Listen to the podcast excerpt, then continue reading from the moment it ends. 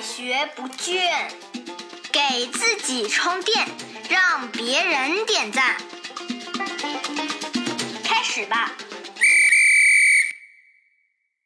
大家好，我是老汪，欢迎来到我们和喜马拉雅联合制作播出的《快学不倦》，给自己加油，让别人点赞。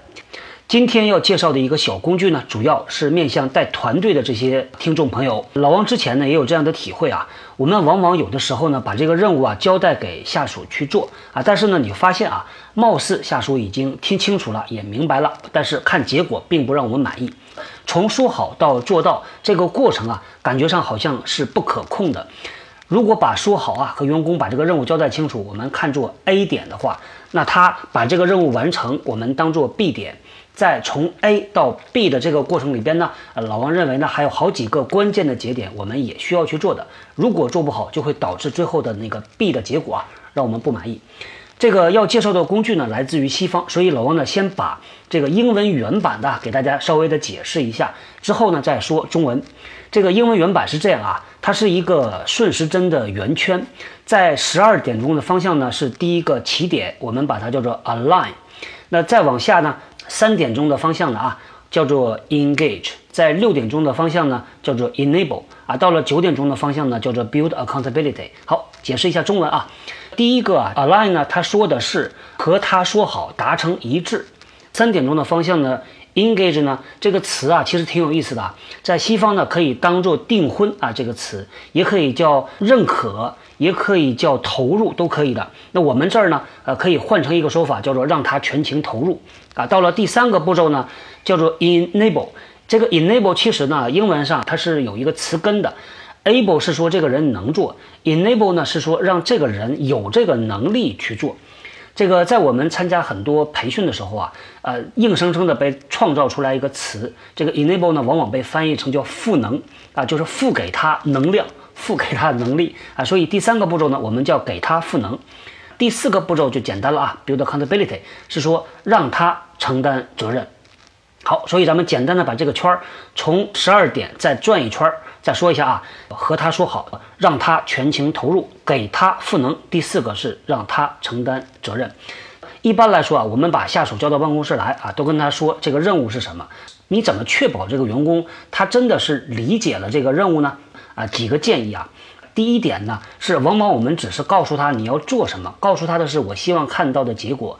与此同时，我们需要做的是，让员工也理解到这个结果它的意义和价值是什么啊。比如说吧。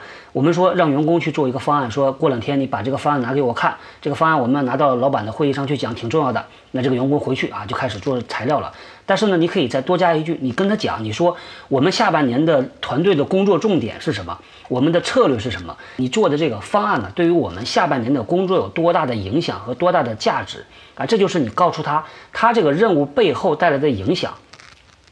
员工当理解了这个影响之后呢，他发挥自己的主观能动性啊，没准他给你一个惊喜，他能够告诉你，他说，哎，老板，可能啊，咱不一定是最后方案，或者是他在方案上面呢，他就能开始去花心思了啊。所以让员工不仅仅看到你要的结果，还要看到这个结果背后带来的意义啊，这是蛮重要的，这是所有事儿的起点。还有一点呢，你怎么能确保啊，这员工他真的理解了你要他做的是什么呢？你可以问他，你说你打算怎么做？马上问他啊，那这个时候呢，他可能他就说出来他的想法，你会发现呢，有可能他理解的完全不对，那你马上再纠正他。你还可以问他一句话，你说你觉得啊，做这个任务的话有什么困难吗？同样的，你来看一下他是不是真的理解了这个任务，这就是和他说好。如果他已经真的完全理解了这一步骤，咱们就可以过了，往前再走一步。让他全情投入啊，这个不是那么的容易的，也就是像订婚一样的，让这个人啊把这个任务背在了自己的背上，能够你不用愁，他去愁，晚上睡觉他睡不好，他会半夜去想这个任务要怎么把它做好啊，所以这个是要你去花功夫和花心思的。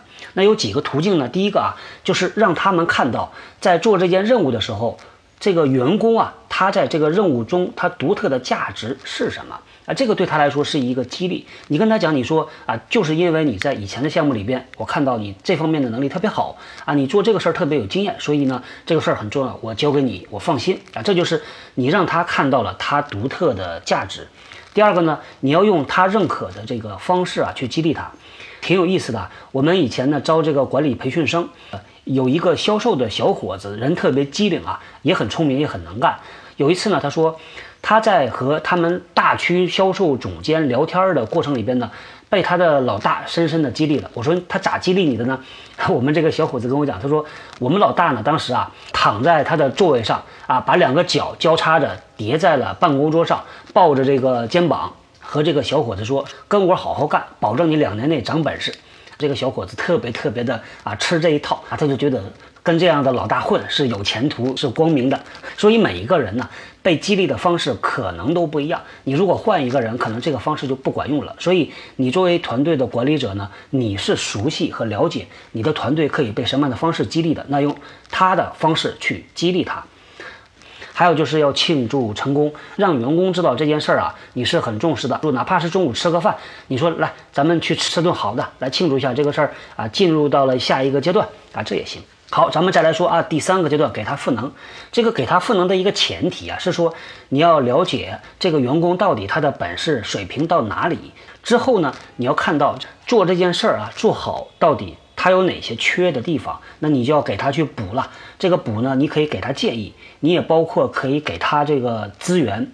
有的时候啊，我们把这个活交给员工之后呢，员工如果不吭声，我们假设这应该是没问题的，但实际上。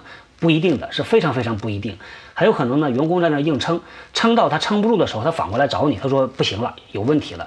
这个时候吧，不管你做什么，可能这个事儿是被耽误了。所以给他资源，给他赋能，是在中间的过程你就要考虑的啊。既然呢，我们是对他的这个员工的能力有一个评判，并且呢，我们要把他这个能力往上拉一截儿，那就意味着啊。你其实，在和员工去讨论这个任务的时候，同时还可以和他一起去讨论他的个人发展计划了。因为一般企业啊，都是对于员工每一年都有一个个人发展计划的嘛。发展一个人最有效的方法，就是在具体的工作里边，你看到了这个任务能够带给他什么能力的提高，那你马上当下就提出来，不要这个会就专门谈发展计划，那个会专门谈任务。实际上呢，是可以混在一起谈的啊。这就是给他赋能。那再说最后一个步骤，叫做让他承担责任。我们呢经历过的老板有这么两类老板，有一类老板说呢，说好你放心去做，出了事儿我担着啊，这类老板是一种；另外一个呢是说出了事儿我找你算账啊，这也是一种。我们在管理里边呢讲的最多的就是没有绝对的对和错，也没有绝对的好和坏，要看情况的。如果像前一种情况呢，什么事儿老板都担着，那员工身上没有压力。有一类员工呢，老板这么说对他来说是深深的激励啊，他会啊卖着力气去把这个事儿做好的。但是同样有一类员工比较的滑头，他说：“你看，老板给我担着，当然我就放心了。”反过来，如果老板用另外一个方式说：“出了事儿啊，我就找你。”对于员工来说，有压力就有动力。个人来说啊，我没有特别的倾向说，更倾向于和风细雨的老板更好，还是更倾向于雷霆闪电的老板更好。只要你选择合适的方式，合理合法。让这个员工能够提高绩效、长本事，是我觉得这就很好了。好，那我们简单的介绍了这四个步骤，这是今天我们专门向团队管理者介绍的这么一个简单的小工具啊。那大家如果在试用的过程里边有什么建议或者是有什么问题的话呢，也欢迎到我们的直间共济会的社区里边和我们一起来探讨。好，今天呢就聊到这儿，我们后天接着聊，拜拜。新技能大家 get 到了吗？我是小汪，搜索关键字“人呐”，找到老汪的新浪微博和微信公众号，看更多的内容。